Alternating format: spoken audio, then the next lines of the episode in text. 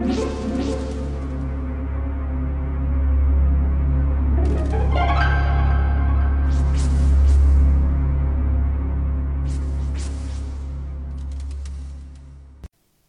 家好，我是小依依，欢迎收听一分钟破案。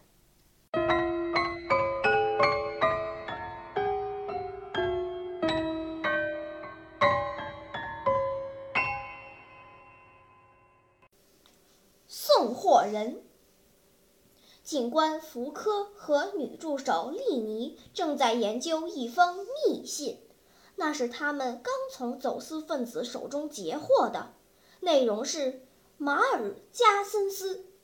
两位警官经过缜密的研究，决定设法逮捕马尔加森斯。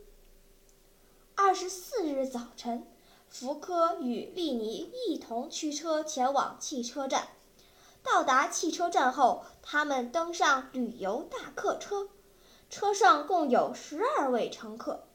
三男五女和四个儿童，在这三个男客中，一个带着黑色公文提箱，一个带着帆布背包，一个带着塑料购物袋，里面还有两只香蕉和一瓶水。九点二十五分，旅游大客车到达目的地，福克和丽尼把三个男客带进一间小屋，看管起来，进行询问。带着塑料购物袋的青年被带进屋，他狂吼着：“我强烈抗议有这种侵权行为！我要上告法院！你们必须马上放了我，并对现在发生的事情做出解释。”对不起，先生，我们在履行公务。福柯并不计较青年的态度。马尔加森斯这个名字你听过吗？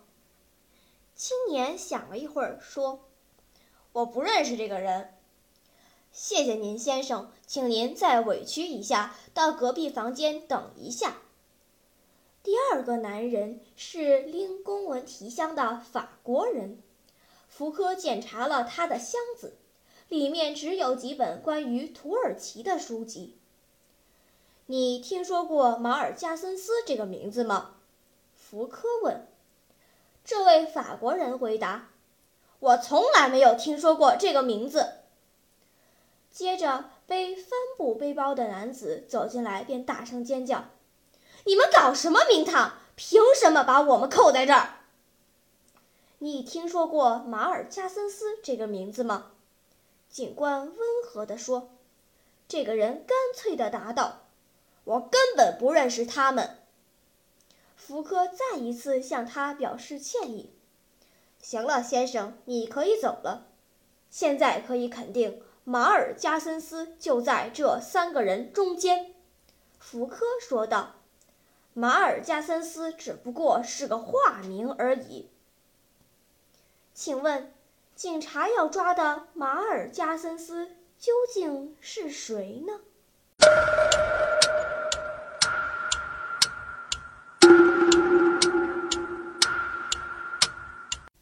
你想出答案了吗？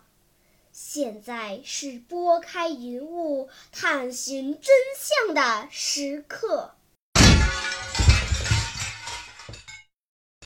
原来送货人是第三个人，因为只有他知道马尔加森斯不是一个人的名字，而是跟两个人的名字有关。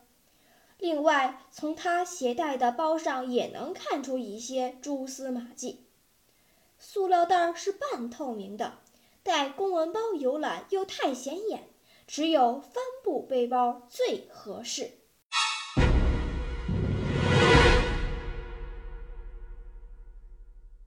好了，今天的推理结束了，小朋友们，你喜欢听悬疑推理故事吗？